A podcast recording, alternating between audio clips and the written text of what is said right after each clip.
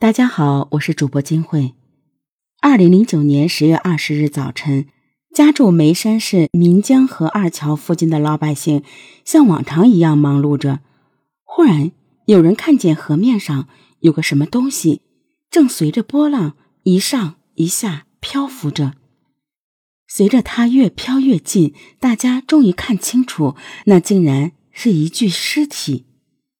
警方接到报案后，赶到现场，将尸体打捞上来以后，发现这是一具女尸，已经高度腐烂。警方初步判断，她应该是被人杀害后抛尸进江里的。她是谁？又为何被人杀害呢？警方对现场进行了细致的勘查。勘查中，警方没有在河岸周边找到任何有价值的线索。而尸体由于在河水中浸泡的时间太长，所有的痕迹已经被冲刷得干干净净。唯一引起警方注意的就是死者颈部缠绕的一条破带子，它看上去很像是一条睡衣的腰带。从花色上看，似乎属于一条男士的睡衣。发现尸体一天后，尸检结果出来了。死者的死亡时间大约在七天前，死于机械性窒息，凶器很可能就是他颈部缠绕的那条男士睡衣带。警方分析，死者很可能是七天前被人抛入岷江，随后漂到了眉山段。侦查员深知，要想解开这个女人的死亡真谜，首先要找到尸源。于是，眉山市警方立即向周边，特别是岷江的上游发出协查通报，在全省范围内共同查找尸源。同时，家住成都市武侯区的侯女士心乱如麻，已经七八天过去了，为什么好朋友阿菊一点消息都没有？侯女士越想心里越慌，她是最了解阿菊的人，该找的地方都找了，她能去哪儿呢？一定跟那个女人有关。十月二十三日一早，侯女士突然接到当地派出所的电话，是不是阿菊有消息了？侯女士匆匆忙忙赶到派出所，却被告知让她来是辨认尸体的。经过辨认，侯女士确认死者正是阿菊。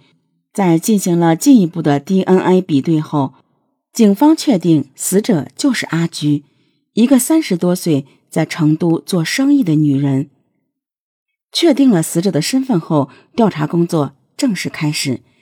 警方很快发现，阿菊失踪当天的情况似乎有点奇怪。据阿菊的朋友侯女士讲，她最后见到阿菊是十月十三日上午。当时阿菊从她家离开时，说要去见一个叫姜丽的女人。阿菊还说，姜丽要还钱给她，因为。他之前跟姜丽在生意上有钱的往来，但是警方发现阿菊离开侯女士家后，并没有直接去找姜丽，而是来到了一家他常去的美容美发店。美容美发店的工作人员告诉了警方，在做头发的时候，阿菊接到了一个电话，电话里说：“你在哪儿呢？我在家里等你。”你不就是要钱吗？你过来呀！当时阿菊还跟在旁边做头发的小妹开玩笑说：“你看我借钱的人不着急，还钱的人却着急。”做完头发之后，阿菊离开了美容院，但是也就从那时候起，就再也没有人见过阿菊了，她彻底失踪了。根据尸检结果，警方判断阿菊的死亡时间应该就是十月十三日这天的午饭后。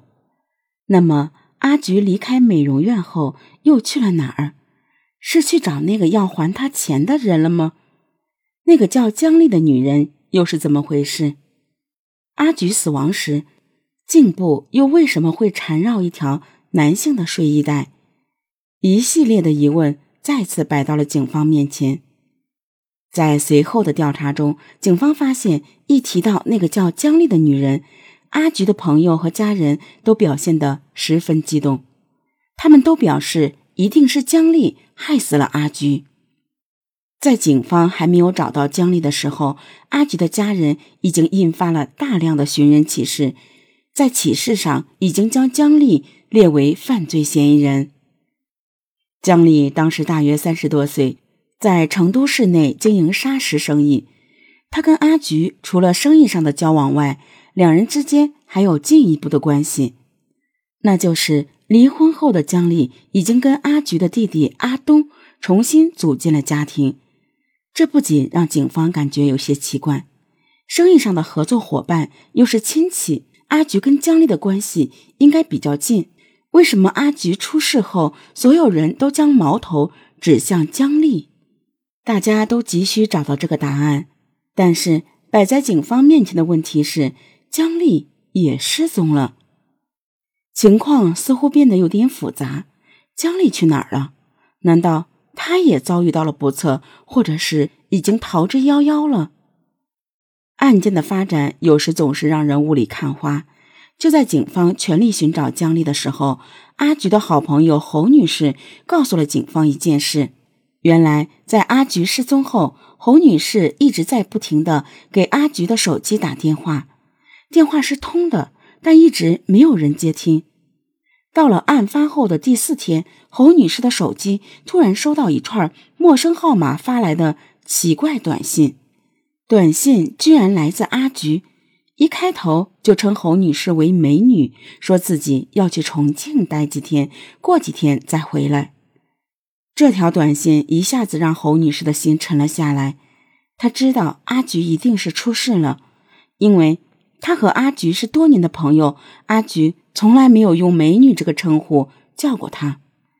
不仅如此，而且侯女士深知阿菊如果有事，从来都是打电话，根本就不会用手机发短信。所以从那一刻起，侯女士断定阿菊很可能已经遭遇了不测。警方很快查出，给侯女士发短信的那个手机号码归属地是重庆，但据阿菊家人反映，阿菊在重庆并没有什么熟人，更何况这个人如此了解阿菊，否则他不会给侯女士这个阿菊最亲密的朋友发短信。他会是谁呢？此时摆在警方面前的问题似乎有点凌乱。侯女士和美容院的工作人员都证明，阿菊失踪前准备去见打算给她还钱的姜丽，而姜丽下落不明，却另有一个人以阿菊的名义发来短信。各种各样的推测萦绕在办案人员的脑海里。阿菊离开美容院后，是直接去找姜丽了吗？她和姜丽之间又究竟发生了什么呢？警方在调查中发现，姜丽是一个在社会上很吃得开的人，有很多哥们儿姐们儿，平时为人比较仗义。仗义的姜丽有着复杂的社会关系，这不仅让警方想起了死去的阿菊颈部所缠绕的那条男士睡衣带。如果姜丽真的是凶手，那么他有没有同伙？他为什么要杀阿菊？如果姜丽不是凶手，那他又去哪儿了？会不会也同样遇到了不测？